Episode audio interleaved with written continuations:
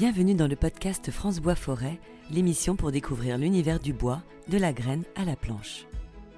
Aujourd'hui, dans cette première série d'épisodes consacrés au patrimoine, nous nous rendons à la Cité de l'Architecture et du Patrimoine à Paris. Installée dans le palais de Chaillot, la cité regroupe un musée, une bibliothèque et une école qui forment les architectes du patrimoine. L'institution occupe une place phare dans le secteur patrimonial et culturel, autant auprès des professionnels du bâti ancien que des amateurs. L'ancienne présidente de la Cité, Marie-Christine Labourdette, nous dévoile les missions et les enjeux de cet organisme au service de l'architecture. Pouvez-vous nous présenter euh, la Cité de l'Architecture et du Patrimoine? Quelles sont ses, missions?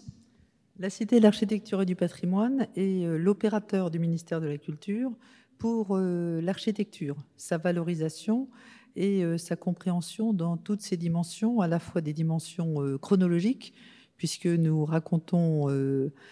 plus de 1000 ans d'architecture jusqu'à aujourd'hui, j'y reviendrai, et aussi dans sa euh, dimension euh, euh, géographique, puisque nous avons une mission évidemment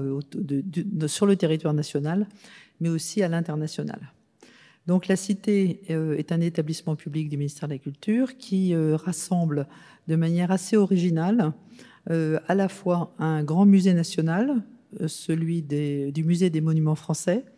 voulu initialement par Viollet-le-Duc pour euh, présenter euh, les chefs-d'œuvre de l'architecture française dans un parcours euh, assez éblouissant de 1000 ans d'architecture à partir du 6e, 7e siècle, même, pour certaines parties, plus, généralement et de manière très systématique du 11e au 21e siècle avec donc des moulages grandeur nature qui permettent de voir euh, Vézelay, Moissac, euh, euh, des morceaux du Jubé d'Albi, des morceaux de la Chartreuse de Champmol à Dijon, des éléments aussi de l'Arc de Triomphe de Paris, des morceaux du Gros Horloge de Rouen, enfin de se promener dans un Tour de France, avec aussi une partie fresque qui est reproduite aussi à l'échelle 1 des grandes fresques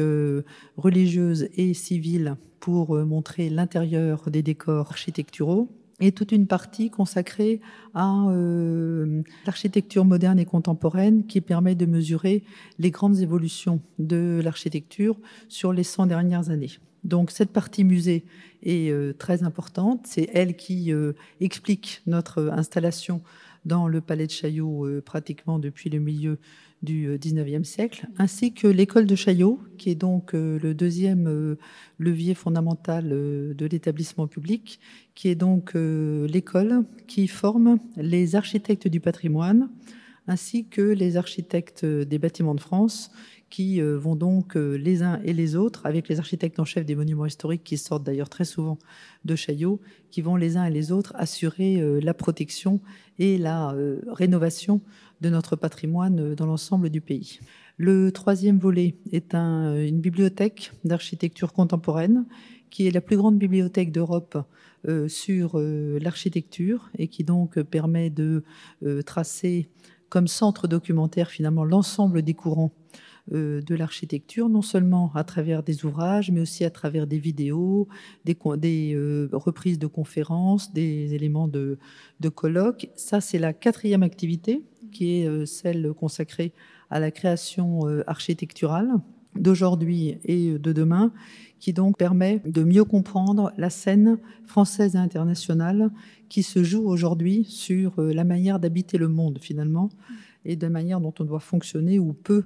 fonctionner en matière d'architecture. Donc tous ces éléments sont aussi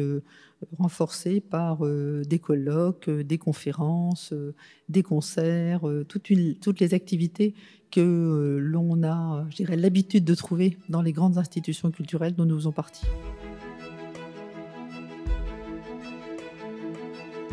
Quels sont les enjeux pour, pour la Cité de l'Architecture et du Patrimoine à l'avenir? Sur quels aspects vous souhaitez développer la connaissance? Alors nos enjeux sont euh, celles de faire partager finalement à l'ensemble des, des Français, à la fois de notre public, des professionnels, euh, des maîtres d'ouvrage, des maîtres d'œuvre, un désir d'architecture et que euh, tout le monde comprenne que finalement l'architecture est l'art le plus fondamental, celui dans lequel on vit et celui qui mérite d'être compris, mmh. mieux aimé et que à travers cette épopée que l'on peut avoir à la fois sur le plan euh, de l'histoire et aussi sur le plan de la compréhension des grands enjeux d'aujourd'hui,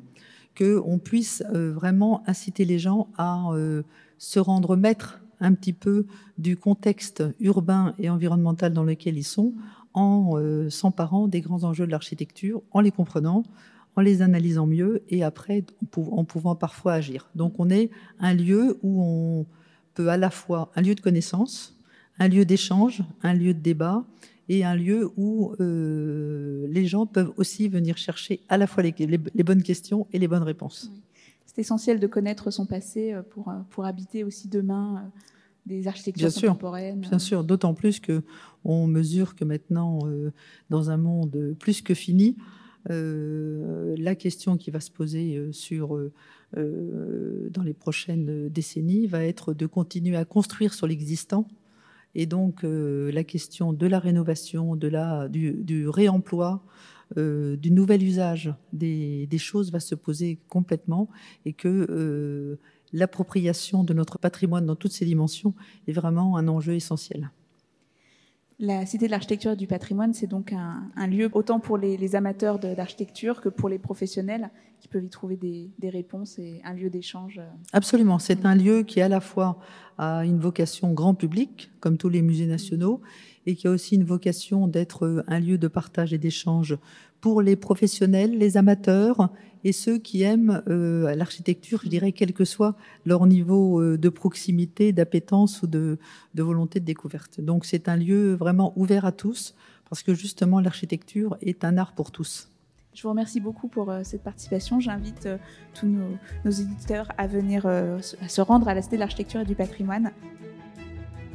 Le podcast France Bois Forêt, l'émission pour découvrir l'univers du bois, de la graine à la planche.